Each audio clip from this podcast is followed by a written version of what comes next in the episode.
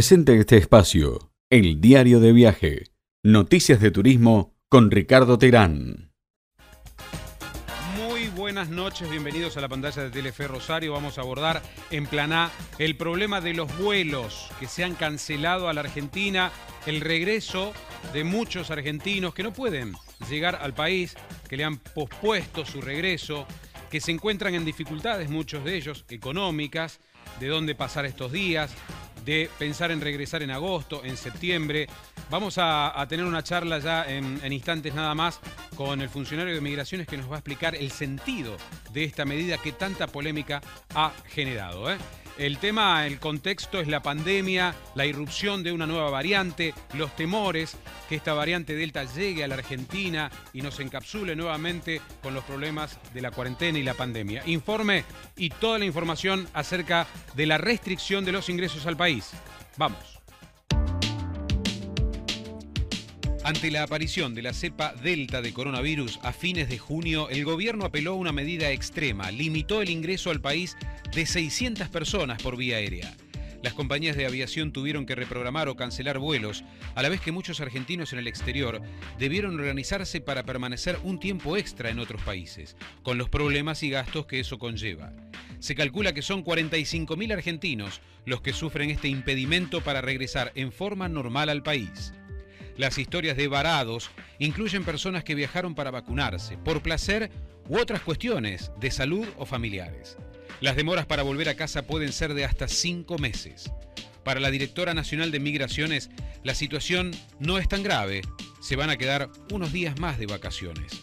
Quienes tienen la suerte de ingresar deben someterse a un hisopado y luego una cuarentena, en hoteles o en su domicilio, que los gobiernos provinciales deben controlar su cumplimiento. ¿Sirven las restricciones de ingreso al país para frenar contagios? ¿Cómo impacta esto en la industria del turismo? ¿Hay antipatía hacia aquellos que viajaron al exterior en pandemia? Ahora, en plan A, vuelos cancelados. El problema de quienes no pueden volver al país. El doctor Matías Laite, médico infectólogo, nos hablará de la eficacia, de lo que piensa él como médico de esta medida tomada por el gobierno. Juan Carlos Escartacini, que es integrante de la Asociación Rosarina de Agencias de Viaje. Bueno, el impacto eh, para un sector ya golpeado económicamente. Ricardo Terán es eh, periodista especializado en temas de turismo. Gisela Fouquet, eh, bienvenida. Un tema álgido en estos momentos. ¿eh? Sí, nuevamente, bueno, un problema que ya sucedió en otros momentos y nuevamente se pone en agenda y también qué pasará con los que tenían que viajar, ¿no? Por supuesto. Nicolás y Sofía son dos rosarinos que están en Miami, varados, a quienes voy a saludar. Hola a ambos, ¿cómo están? Buenas noches. ¿Qué tal, Gustavo? Buenas noches, ¿cómo va? Muy bien, esperando charlar y escuchar sus historias. ¿eh? eh así que gracias por estar allí para contarnos su, su odisea, si se quiere. Eh, también eh, Matías Fernández, que es delegado de Migraciones Rosario, allí lo tenemos en pantalla. ¿Cómo, cómo te va, Matías? Buenas noches, Gustavo te saluda.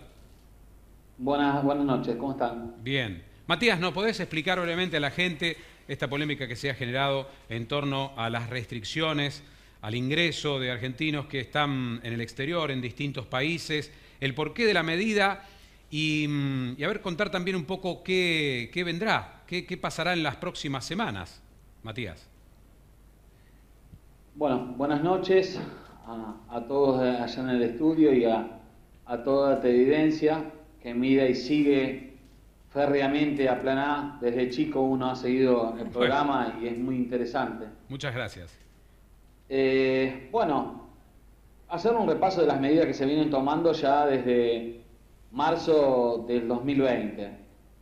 Nosotros desde marzo del año pasado nos encontramos en una situación internacional inesperada.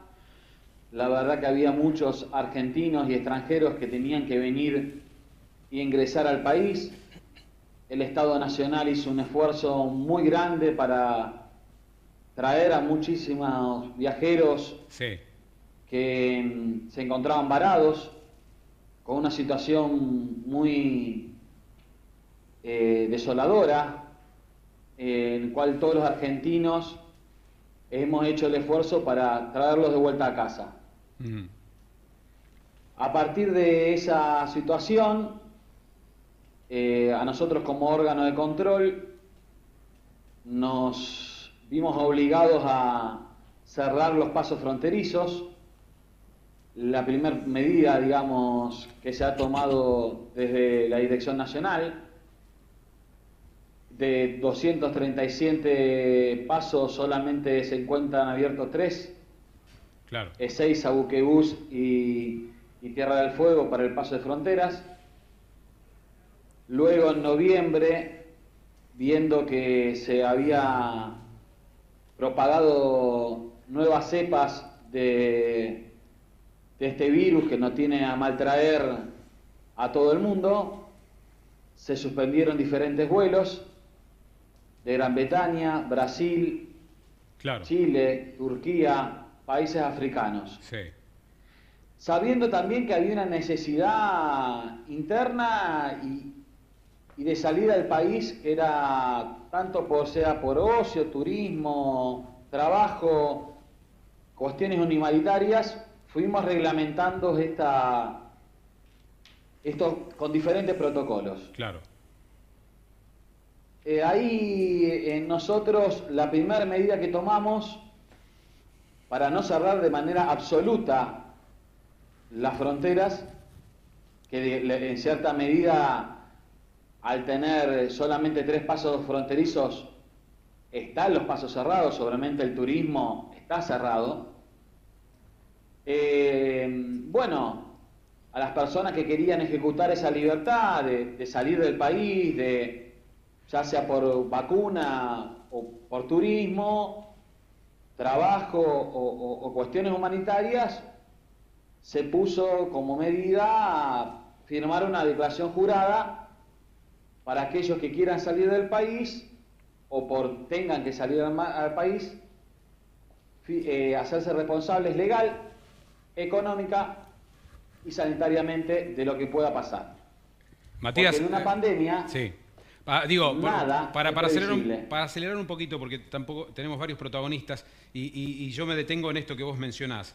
Eh, esa declaración jurada, como el gobierno ejecutó esa declaración jurada, ¿qué contenía? ¿Y cuánto tiene que ver con estas 600 personas que ingresan al país solamente cuando en realidad son 2.000 o más por día las que intentan ingresar? Esa declaración jurada, ¿qué rol juega a- a efectos de esta limitación? Es que está bárbaro la- la- las libertades, para hacerlo sencillo para, Sí. para quienes nos están escuchando. Eh, uno ejerce todas las libertades que, que quiera, Sí. sobre todo de manera individual. Ahora termina donde empieza la de los demás. Ajá. Para nosotros es prioritario cuidar el trabajo de los argentinos, la salud de los argentinos y la educación de los argentinos. Planteo, Matías, ¿no serviría una cuarentena obligatoria, seguir estrictamente el Estado a aquellos que ingresan y no limitarle el ingreso como hacen otros países? Bueno, a su vez, aparte de esa declaración jurada, aquellos que ingresan al país necesitan hacer un PCR no menor de 72 horas. Ujú. En estos tres pasos fronterizos que tenemos abiertos, se hace otro nuevo PCR. Sí. Y luego, si le da negativo, siete días de cuarentena en su casa y otro PCR negativo para poder salir. Si el PCR que se hace en Ezeiza, en Buquebus, da positivo, se tiene que hacer cargo del traslado a un hotel y a esa estadía. Claro. ¿Qué hicimos nosotros? Fortalecemos los controles de la última cuarentena, aquellos que le dio negativo el PCR en Ezei- en Ezeiza y Buquebus, y nos encontramos a nivel nacional de un incumplimiento mayor a 40%. Bien. Y en la ciudad donde estamos hablando, un mayor de 45%. Bien. Matías, em, ¿cómo sigue esto? Porque estamos en horas decisivas, donde se va a ampliar este cepo, se va a extender. ¿Qué, qué, qué ocurrirá de aquí en más? ¿Qué mensaje les dejas a los familiares de aquellos que tienen eh, personas en el exterior, de lo que viene? No, el, primer mensaje es que van a entrar al país que lamentablemente tuvimos que tomar esta medida por, por incumplimiento de, muchos compatriotas que no han cumplido la cuarentena obligatoria para fortalecer los controles de esta última cuarentena. Bien. Y que bueno, vamos a hacer los esfuerzos necesarios. En medida de que haya un cumplimiento de esta cuarentena, se podrá ampliar el cupo. Matías, eh, podríamos preguntarte un montón de cosas más, pero no nos sobra tiempo, pero ha sido explícito en, estas situaciones que todo el mundo se pregunta. Te agradecemos. No, muchas gracias a ustedes y bueno, eh, darle un abrazo y con la esperanza de que volvamos a una normalidad y seamos más felices. Es todo lo que lo deseamos exactamente igual. Gracias, Matías. Bueno, así está el delegado de Migraciones. Eh, dándonos una respuesta. Pero yo, antes de charlar con Sofía y Nicolás, que nos están esperando en Miami, le pregunto al doctor Laite la efectividad como médico, como infectólogo, de estas medidas de restricción al país. ¿Cómo lo ves? Eh, en realidad son muy útiles estas medidas que se están tomando porque lo que conocimos con este virus es que en pocas horas tenemos una variante, como pasó con la cepa original, en cuestión de horas lo tenemos en otro país.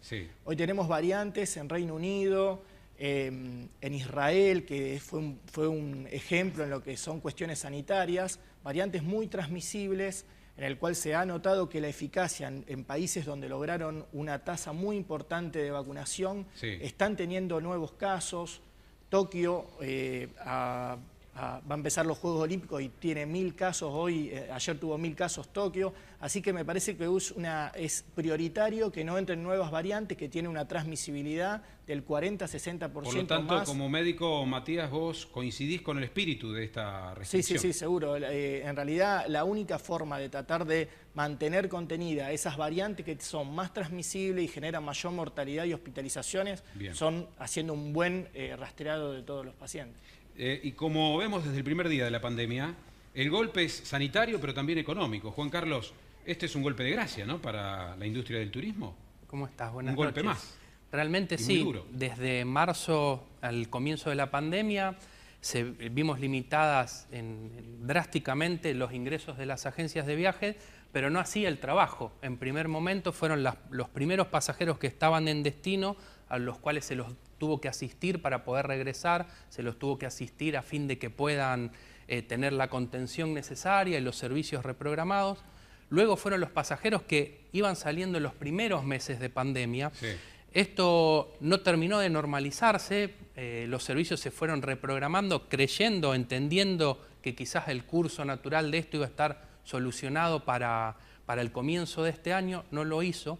Eh, y de a poco se van cortando no solo los recursos, sino los ahorros, sino también las posibilidades de que las líneas aéreas subsistan y que los proveedores internacionales subsistan, entendiendo esto como un problema global y no únicamente local. Quizás como sociedad tendemos a, hacer muy de cabotaje nuestras preocupaciones. ¿Se tiene la magnitud de la destrucción de empleo, de agencias cerradas?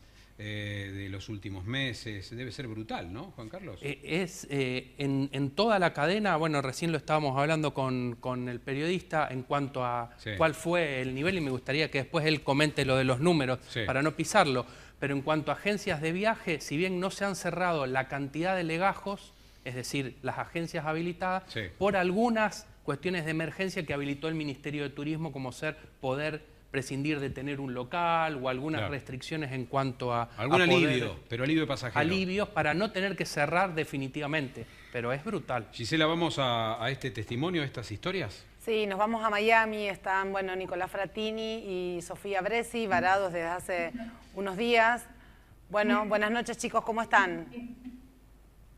¿Qué tal, Gisela? ¿Cómo va? Bien, bien. Bueno, nos quieren contar brevemente cuál es la situación, cuándo tenían pasaje para regresar a la Argentina, cómo están al día de hoy y cuál es la novedad inmediata que tienen en torno al regreso. Bueno, nosotros teníamos eh, pasaje para regresar justamente hoy. Eh, ya nos habíamos enterado hace una semana que el, vuelo había sido cancelado. Nosotros damos totalmente sin respuesta ni del gobierno ni de la aerolínea están haciendo esperar hasta el 9 que salga el nuevo decreto para eh, ver qué se puede hacer, si van a empezar mar, ¿no? O sea que, nada, en este momento estamos prácticamente deriva porque ni siquiera podemos verificar una estadía acá, ni, tener en cuenta o ver con cuánto, ¿Ustedes hicieron, hicieron básicamente un viaje de, de, turismo, de placer? ¿Fueron a vacunarse también? ¿Cuál fue el, objetivo del viaje? Principalmente fue la vacunación. Eh, por supuesto, después nos quedamos unos días más para aprovechar. ¿Tenemos algún inconveniente allí en la, en la línea? Un, un, ruido que no nos permite escucharlos claramente. A ver si intentamos con la pregunta a Sofía. Bueno, ¿cómo viven esta situación? Eh, eh, ¿Dinero para cuánto tiempo tienen para estar allí en, en Miami? Si les dicen tienen que esperar a agosto o septiembre allí, varados, ¿cómo reaccionan ustedes? ¿Qué van a hacer? estábamos pensando, estuvimos averiguando para conseguir trabajo acá. Eh, acá hay bastante trabajo por suerte y nos están pidiendo tanto el tema de papeles. Así que pensamos que esa sería nuestra posibilidad para tener que mantenernos hasta septiembre acá en caso de ser necesario. Porque la verdad es que no contábamos con el dinero necesario para prolongar casi dos meses nuestra estadía. No es inviable, hasta septiembre o agosto es Claro. Bueno, Nicolás, Sofía, eh, les agradecemos. Hemos escuchado el concepto principal, que se solucione todo, que puedan regresar pronto o que esta estadía, si se prolonga, no les genere dificultades. ¿eh? Y un saludito o un mensaje a sus familiares si quieren hacerlo en el cierre. No, que gracias también por bancarnos y por apoyarnos todos los días, más que nada dentro de la cuestión psicológica, que es un gran soporte claro. a ellos. Beso a ambos, gracias. Adiós. Ricardo, escuchaste las explicaciones del funcionario, del, médico, obviamente, el impacto en la industria. ¿Qué, ¿Cómo lo analizas vos con tantos años en el turismo, vinculado con los países de Latinoamérica? ¿Cómo lo ves? La industria del turismo tiene dos partes, el turismo receptivo y el emisivo. Sí. Las agencias de viaje que vendían pasajes al exterior, lógicamente y estadía, están afectadas. Mm. Pero también tenemos que pensar que todos los países y sobre todo tan numeroso como la Argentina, 45 millones de habitantes, que generen turismo interno a través, por ejemplo, del plan previaje, que fue uno de los objetivos que se trazó el gobierno y que fue exitosísimo, ha generado que la industria no sufriera tanto el embate, sin embargo, como me decía recién el colega de, Arab, eh, más de 11.000 negocios cerraron en este año y medio, eh, justamente vinculados con la gastronomía y el turismo. no olvidemos que el turismo es y la pandemia lo posicionó como una de las actividades más importantes de la economía a nivel mundial. Ahora vos con tanta experiencia del turismo, ¿cómo ves que se cierre la posibilidad de que los argentinos regresen cuando se les permitió salir en su momento? Porque cosa distinta hubiera sido que el gobierno diga, bueno, no se puede salir al exterior salvo para casos puntuales. Pero ahora no hubo esa aclaración, más allá de la declaración jurada, y sin embargo nos encontramos con este problema. ¿Vos lo justificás desde el punto de vista empresarial? Digo, ¿entendés la situación? Sí, sí, lo he visto, lo hemos visto en Chile. Chile ha prohibido la entrada y salida de, chilenos para hacer turismo. Esto está claro, está publicado. Uruguay, por ejemplo, eh, el fines del año pasado, el presidente de la calle Pou avisó que desde el 21 de diciembre hasta fines de enero no podían regresar ni siquiera los nacionales uruguayos que pasarían las fiestas con su familia. Tuvo que cerrar porque el GACH, que es el grupo que lo asesora en la parte de epidemiología, como el compañero acá el amigo, que asesoran a los gobiernos, le dijo, tenés que cerrar. Claro. Y eso fue lo que hicieron. Y aquí hay una dicotomía grande entre los sistemas de salud y el sistema económico. Por eso digo que en un contexto de paz, y voy a hablar de paz y de guerra, y no porque esto sea una guerra, porque yo quiero hablar de ninguna cuestión conspirativa, sino que digo que estamos viviendo en una economía de guerra. Y no se puede todos los días salir a la calle pensando que estamos en 2019. Estamos en 2021 y en una tercera ola de coronavirus, que es un, bicho que no sabemos para qué lado va a salir, y sin embargo la gente intenta eh, hacer valer sus libertades individuales sin tener en cuenta las, colectivas. Porque más del 60% de las personas que están afuera hoy, de argentinos, están haciendo turismo. O sea, estás y, a mí me parece que hay una irresponsabilidad. Juzgando el comportamiento de la gente. Ok, queda claro. Tenemos que ir a un corte. Eh, ¿Querés dejar planteada una pregunta, Gisela? Sí, no, me, preguntaba también cuánto, cuánto riesgoso es que queden estos argentinos, no solo en Miami, hay argentinos en Brasil, en Miami, en Estados Unidos, en Europa. Los cinco continentes. Van a tener que volver y el nivel de contagio para ellos de traer cepas está latente. A lo mejor también hay que reprogramar un poco los controles más fuertes, ¿no? Si, si la problemática es el no cumplimiento de cuarentenas. Hacemos un breve corte y regresamos para seguir debatiendo los argentinos varados en el exterior. ¿Qué hacemos con esta situación? Pausa. Javier está en Brasil en estos momentos y nos va a contar brevemente su historia allí en San Pablo. Buenas noches, Javier, ¿cómo estás? Buenas noches, buenas noches a toda la audiencia. Eh, bueno, estamos bien acá en San Pablo, pero bueno, ante una situación que no era la, ideal para nosotros. Sí. el 9 de junio estamos varados y a ver cuándo podemos regresar, ¿no? Eh, vos venís de Nueva Zelanda con tu mujer, ¿no? Con destino a la Argentina. Exactamente. Bien, llegan a Brasil. Sí. ¿Y qué ocurre? ¿Cuándo se enteran? ¿Qué pasó con esta medida? Mira, nosotros estábamos esperando el vuelo del 29, teníamos un over de unos días acá en Brasil y ya con el sopado negativo que tuvimos que hacerlo de vuelta acá en Brasil y realizados nos, nos, informaron que el vuelo un día antes fue cancelado sí. por las medidas que se tomaron de un viernes a la madrugada al lunes. Eh, y bueno, y ahí quedamos una buena... Claro, están varados. ¿Y, con qué perspectivas? ¿Qué seguridades tienen de, volver, de, llegar a la Argentina? ¿Les dijeron cuándo puede ser esa posible fecha? No, estamos esperando a ver cómo, qué pasa con este DNU. El 9 es el, día que finaliza. Estamos viendo si, si extienden la medida o si dejan ingresar más de 600 personas. Esto cambia un poco la perspectiva de la cantidad de vuelos que pueden ingresar por día. Sí. Eh, nos mantenemos en contacto con el consulado, pero el consulado acá argentino no, no saben nada. Ellos, eh, efectivamente, la misma información que uno tiene. Así que nada, no, tenemos ninguna seguridad. Nosotros salimos este año del país, no firmamos ninguna declaración, nada, te imaginas, no somos turistas. Claro. O sea, eh, se sienten defraudados, decepcionados con esta medida que se ha tomado en la Argentina. Javier, eh, mm, nos gustaría escucharte un poquito mejor, por eso nos vamos a extender la conversación, pero económicamente, ¿te podés bancar allí la estadía en San Pablo? ¿Cómo te las arreglás? Eh, porque todavía no tenés ni idea siquiera cuándo vas a, regresar a la Argentina.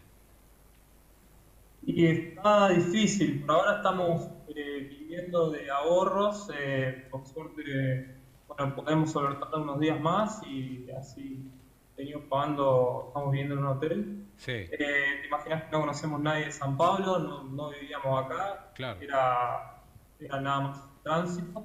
Y la verdad que nos sentimos desilusionados porque teníamos un vuelo que estaba aprobado por el gobierno, eh, veníamos estudiando cómo era la situación. La verdad que volver de Nueva Zelanda la única forma era a través de Brasil, los vuelos directos, directos están competitivos hace más de un año. Claro. Y, bueno. Así están. Javier, te mandamos un abrazo, sabemos cómo debe ser vivir esa incertidumbre, nos imaginamos. Así que, que, todo se solucione y pronto. Esperemos que las medidas del gobierno tengan sensatez y puedan, puedan llegar a la Argentina. Fuerte abrazo, Javier. Abrazo y gracias por el testimonio y por la audiencia.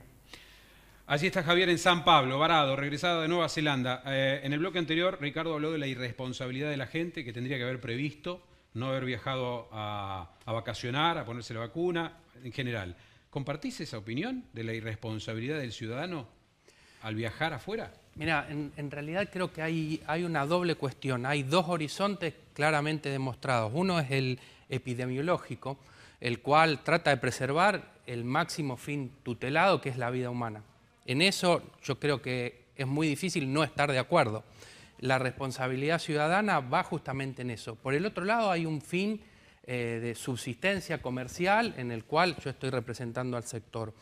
Desde aproximadamente el mes de abril, la Administración Nacional de Aviación Civil comenzó a autorizar los vuelos los últimos días del mes anterior o los primeros días de ese mes. Primero en forma mensual, luego con el correr de los meses se autorizaban únicamente quincenalmente. Nuestra misión como profesionales del turismo fue informar a los pasajeros cómo se iba suscitando todo esto y los riesgos que se corría. Lógicamente, el poder decir si una persona podía salir o no de vacaciones, qué situaciones particulares se fueron dando, como decíamos en el bloque anterior. Hay gente que viene reprogramando su viaje que quizás lo compró en el año 2019. Eh, hay líneas aéreas que están cobrando reprogramaciones eh, por montos que son más altos que el valor original. O sea, vos también comprendés la decisión que toma la gente de utilizar esos pasajes que compraron y que costaron mucho. Eh, sí, también recalco y valoro el trabajo que se vino haciendo desde las agencias de viaje, tratando de acompañar y de amalgamar estas dos cuestiones, estos dos horizontes que son netamente distintos. Gisela, hay muchas preguntas sobre la variante Delta con, Matías, ¿no? Eh, ¿Qué puede ocurrir? ¿Qué puede pasar? Me parece que indaguemos un poquito sobre eso, ¿no? La Delta, la Manaus también, ¿no? Porque están todas las fronteras cerradas. Todo el alfabeto griego prácticamente. lamentablemente, Matías, ¿no? Sí, sí, lamentablemente. Es muy peligroso lo que se avecina, eh, ya con primera, segunda ola. ¿Qué, ¿Qué panorama ves? En realidad ahora es un panorama bastante complicado el que estamos viviendo porque en realidad la situación epidemiológica del país lo pone a Argentina en una situación de alerta sanitaria. O sea, todos los indicadores de nación están por encima, o sea, lo que es el RT, que sería el número de reproducción, está cercano a ser mayor de uno, que eso habla, es como un predictor temprano de que va a haber mayor cantidad de contagios. Después la incidencia de casos y la razón de casos esa también está en elevado. Y tenemos un sistema de salud que también está saturado, que nosotros diríamos, quisiéramos que las camas críticas estén por debajo de un 85% de ocupación. ¿Cuánto están ahora? Acá en Rosario tenemos un 97% de ocupación de camas críticas. En Pensé que había bajado, Matías. En, la parte pública, el 97%, un poco más descomprimido en el sector privado, pero eh, estos indicadores que son muy tempranos lo que nos, van a nos, van, nos están alertando que dentro de unas semanas van a haber mayor cantidad de contagios. Tenemos un grupo importante de personas que están vacunadas, al menos con un 60% de la población mayor de 18 años está vacunada con, con una dosis y el 100% de los pacientes mayores de 60 años ya está vacunado con una dosis. Eh, eso lo que confieren y los estudios en mortalidad lo que demostraron es que tiene una eficiencia de cercana al 80% para mortalidad. ¿Y qué tiene de, característico esta variante Delta? ¿Qué bueno, diferente de las anteriores? La, la variante Delta es una variante que se, que se originó en, la India, se le fue cambiando este, el tema de las letras griegas para no estigmatizar a, cada uno de los países, pero comenzó en diciembre en la India y, se, y ahora el 90%, por ejemplo, de Reino Unido, que tenía una buena tasa de vacunación, está, está afectado por la variante Delta que demostró mayor transmisibilidad entre un 40 y 60% más que la variante alfa, que es la británica, y por otro lado también eh, menor neutralización de las vacunas que se están utilizando en Reino Unido. Entonces las personas que tienen una dosis de la vacuna de Pfizer, por ejemplo, que tiene una eficacia del más del 90% para la variante original, con la variante Delta tiene un 33% los pacientes que tienen ah. una dosis. Entonces el, gobierno de Reino Unido que recomienda que con esta variante que está transmisible y genera alta hospitalización y mortalidad, que toda la población tenga las dos dosis colocadas. Ahora, Matías, eh, en tu foro íntimo, cuando escuchás estas medidas, la aplicación del gobierno que genera tantas quejas, hay un debate intenso. Eh, ¿Cuál es la clave para el éxito? ¿Vos qué pensás? ¿Se debe mantener el tiempo, esta restricción? Hay 600 personas que ingresan solamente por día de esta manera se podrá contener, se impedirá el ingreso, ya está. Eh, la variante Delta se detectó en Santa Fe y en Córdoba. Pero digo, ¿puede tener éxito esta medida? Y yo pienso que hoy en día, teniendo en cuenta la gravedad de los países, cómo están viviendo la situación en Reino Unido, una variante con esta característica, si nosotros no hacemos un seguimiento de los viajeros que vienen estricto, la situación puede ser muy compleja, porque lo que no conocemos es las vacunas que tenemos nosotros disponibles, cómo responde a esta variante. Porque los estudios de Reino Unido demuestran, porque la tienen ellos, como circulación comunitaria. Nosotros, por suerte, por el momento no tenemos circulación comunitaria de Delta, fueron casos de viajeros. Lo que sí hay circulación comunitaria de, las, de la variante de Manaus, la P1, que esa también es una variante que generó mucha transmisibilidad y mayor afección, sobre todo en personas jóvenes. Hay una realidad, eh, estaba, estaba, un poco pensando en voz alta que, em, digo, la variante del Delta, como bien explicaba el infectólogo, en, diciembre se empezó a desarrollar en, el mundo. Estamos en julio.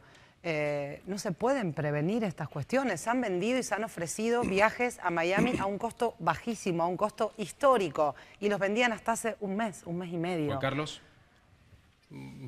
Lo de los valores bajísimos se los debo, la verdad, porque la gran demanda que hubo de, pasajeros, de un grupo de pasajeros en el mes mayormente de mayo y junio para vacunación, hizo que, sumado a muy poca cantidad de vuelos, porque como les comentaba, los vuelos fueron autorizados por la ANAC en una muy baja proporción y a razón de 2.000 pasajeros diarios, hizo que los precios subieran muchísimo. Eh, de hecho, se llegaron a pagar boletos en clase económica por 500 mil pesos un viaje y de vuelta a Miami. Eh, la mayoría de ellos adquiridos para ir a vacunarse. Exactamente. Mm. Pasajeros que elegían, porque no querían hacerlo aquí, elegían vacunarse en Miami en su gran proporción, eligiendo la vacuna de Johnson, la que se llama Janssen, que es de una dosis. Eh, no conozco bien la, efectividad, eso quizás lo pueda mencionar el doctor. Eh, intentando hacer un viaje corto, es decir, porque los otros al menos necesita tener tres semanas en destino. ¿Y de este comportamiento, qué, qué opinas, eh, Ricardo? Yo creo que... De la gente que pagó hasta 500 mil pesos por un viaje, de esa especie de obsesión por ir a vacunarse a Miami. Yo creo que fue un problema de timing. Eh, el pasaporte sanitario que está a la vuelta de la esquina, las vacunas, eh, todo esto que estamos leyendo permanentemente en los medios va a mitigar y va a abrir el turismo. Pero no era el momento ahora de viajar. Lo que sí estoy mirando y chequeando información de que en estos días va a ir aumentando progresivamente los permisos para que estas cuarenta y pico mil personas, de las cuales el 60% son turistas, vayan ingresando en mayor cantidad diaria. Hoy en día 600 son las personas que ingresan. dos aviones. Ya va... ¿Eh? Dos aviones. Sí. Son dos aviones, pero ya estaríamos eh, ingresando en una zona de 1.200 personas por día, que estaría cerca de lo que se venía permitiendo, que eran 2.000. 2.000 eh, eso es lo que se está hablando. Y responde a un control que se está haciendo a través de migraciones, el cual marca que de ese 50% de desobediencia de la gente que entraba, y en primera persona te puedo contar una anécdota de 2009, cuando estuve en México por la gripe A, me llamaban todos los días los infectólogos para saber si yo estaba en mi casa. Es lo que hoy están intentando hacer, hacer una trazabilidad y que la gente cumpla con esas cuarentenas. Aparentemente hoy esa desobediencia bajó al 20%, lo que abriría el grifo para que puedan ingresar más personas. Ricardo, eh, mm, tenés una experiencia con el viaje con los viajes de argentinos a Uruguay. ¿Qué va a pasar? ¿Qué, cuál es la política del vecino país hacia los argentinos? para el ingreso. Uruguay tiene las fronteras cerradas, absolutamente, salvo nueve excepciones que están en un decreto, que es el 149 del año 2020, en el cual se habla de ciudadanos uruguayos o residentes, de los cuales hay muchos argentinos que han sacado residencias en el Uruguay, que pueden ingresar. Bien. En este momento, con un PCR 72 horas, llegan a Uruguay una semana eh, en aislamiento, luego otro PCR. Siempre que tenga las dos vacunas inoculadas o haya tenido coronavirus en los últimos 90 días, esto también lo están implementando, eh, va a poder ingresar al Uruguay. No por turismo ni por ninguna otra actividad. Gracias Ricardo. Tenemos ya 20 segundos. Eh, hemos culminado este debate sobre la situación de los argentinos en el mundo. Juan Carlos, como representante de la, de la Asociación de Agencias de Viaje, ¿qué mensaje dejas? Bueno, primero y principal, el poder seguir confiando en, las agencias de viaje a, fin de poder amalgamar todas estas cuestiones sanitarias que son muy complejas. En segundo lugar, como asociación y a través de nuestra federación, el poder seguir trabajando con el Estado a través de, las cámaras que nos nuclean para poder intentar eh, mejorar la actividad privada en contextos de total incertidumbre. Bien. Muchas gracias, Juan Carlos. A ustedes. Eh, doctor Laite, eh, siempre nos interesa remarcar comportamientos, consejos de un especialista, médico infectólogo como vos a la gente acerca del comportamiento colectivo. Bien. Eh, esa es la idea. ¿Qué les decís? Eso es muy importante. O sea, se está llevando en Argentina y en la ciudad de Rosario un ritmo de vacunación muy importante, pero hay que pensar que no es la única estrategia. O sea, esta pandemia y este virus lo, tratamos entre todos y con múltiples estrategias. Lo que nosotros llamamos medidas no farmacológicas, que es el distanciamiento social, el uso de barbijo, lavado de mano, ventilar los ambientes es igual de importante. Hoy, ya, te digo, si uno habla de porcentaje de posibilidad de, infectarse, el barbijo eh, es el 100% del tiempo. Y el tema de hoy, el que quiere viajar, el que tiene pensado hacer ese soñado viaje. Por el momento, la condición sanitaria no, no, no permite que, se dé la opción. Uno busca quizás afuera la vacuna, eh, la ideal, como decía el compañero, logran ponerse una vacuna, que es la de Janssen, que es única dosis, porque no se quedan 21 días para hacerse la segunda dosis. Y las vacunas que nosotros tenemos disponibles en Argentina son vacunas que tienen la misma eficacia que las vacunas que están en el exterior. Entonces, esos viajes que son de turismo, esperar, no es la situación sanitaria, estamos en alerta sanitaria, y para las vacunas, esperar que se está vacunando con un ritmo muy acelerado y ya eh, tenemos un grupo etario muy importante, mayor de 18 años vacunado. Bien.